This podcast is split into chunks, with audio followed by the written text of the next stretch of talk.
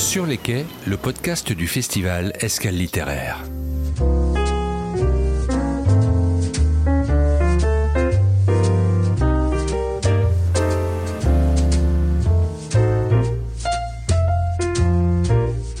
Le 18 septembre, le jour du festival Escale littéraire, organisé à Jars-sur-Mer par la communauté de communes Vendée Grand Littoral, les auteurs et les éditeurs se sont succédés à la table installée au bar Le Clémenceau pour Sur les quais, notre podcast.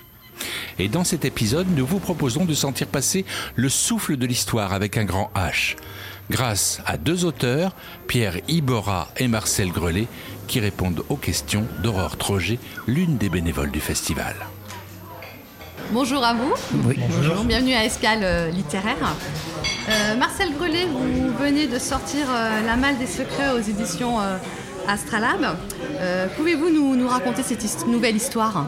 Oh, c'est- une histoire en fait qui, je la dois à un ami auteur qui n'écrit pas de roman et qui a appris sur un salon un, un fait divers de la part d'une personne qu'il connaissait et qui m'a proposé de la transcrire en roman, d'en faire un roman. J'ai accepté et donc euh, ça donne, euh, ça donne ce livre. Alors euh, je ne peux pas dévoiler quelle était cette surprise qu'ont découvert les gens à la mort du grand-père chez le notaire, mais elle était de taille, de quoi bouleverser toutes les relations familiales. Et vous avez écrit euh, une dizaine de livres, euh, Oh, même plus. une quinzaine Une sont publiés, quinzaine. je suis en- dans le 19e actuellement. Ah oui, effectivement. Quelle est votre source d'inspiration? Oh, la vie, l'histoire, un petit peu tout. Euh, je fais aussi de la- l'anticipation, donc là, ce sont les événements actuels qui nous poussent à nous interroger sur l'avenir. Et euh, essayer d'extrapoler, de- d'imaginer.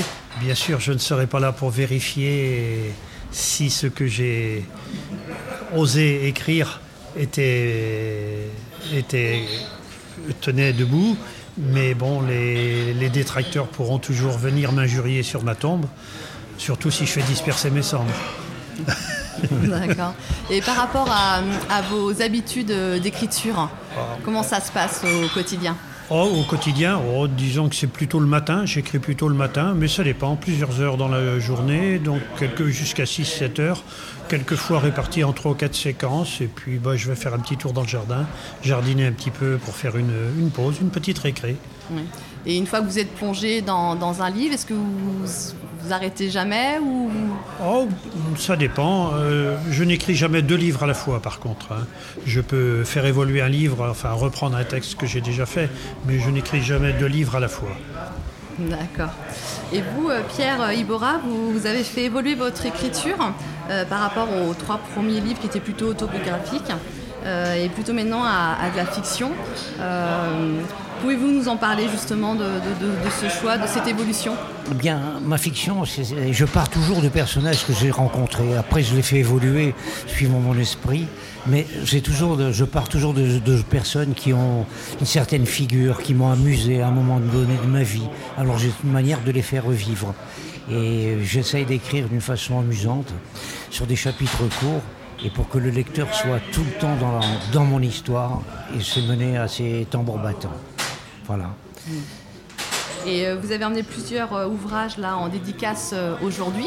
Est-ce que vous pouvez nous, nous en parler, ceux que vous avez emmenés et, Voilà, bah, je vais vous parler du dernier qui vient de sortir, le bébé, il a 15 jours. Il a encore son cordon ombilical. Donc c'est l'histoire d'un monsieur qui revient de la guerre en 45. Il avait laissé sa femme en 40 et il se retrouve. Et puis bon, ben, ils ont des triplés. Et c'est l'histoire de ces trois enfants, dont surtout le dernier, qui est particulier par rapport aux deux autres.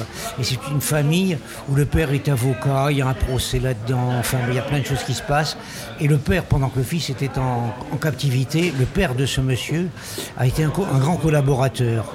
Et il est sauvé justement par ce fils. Enfin, il y a toute une histoire comme ça, et c'est toujours très amusant. Et c'est une histoire racontée à la première personne, à deux voix en même temps, parce que je fais parler et le père et le triplet.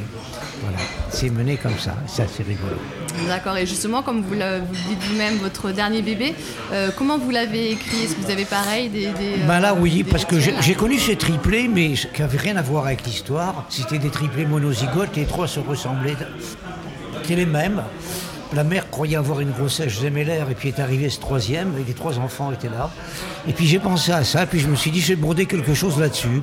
J'ai brodé quelque chose là-dessus en partant toujours l'histoire vraie. Je replonge dans l'histoire, j'emmène du cinéma, j'emmène, euh, je, recrée un décor dans tout ça. D'accord. Et par rapport à vos habitudes d'écriture, comme euh, eh ben, moi, mes habitudes d'écriture, c'est un peu comme mon ami Marcel. j'écris beaucoup la nuit parce que je suis pas un grand dormeur. Donc à 3h du matin, 2h du matin, dans le silence, et après dans la journée, quand j'ai des moments, voilà. on a des moments, les crois que les écrivains, je dis, on a des moments de ponte. On, on se met à pondre dans nos histoires.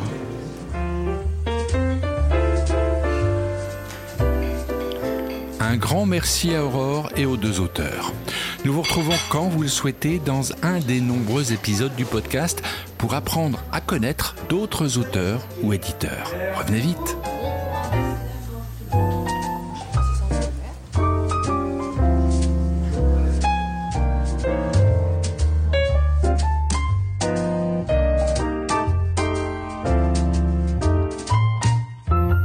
Sur les quais, le podcast du festival Escale littéraire.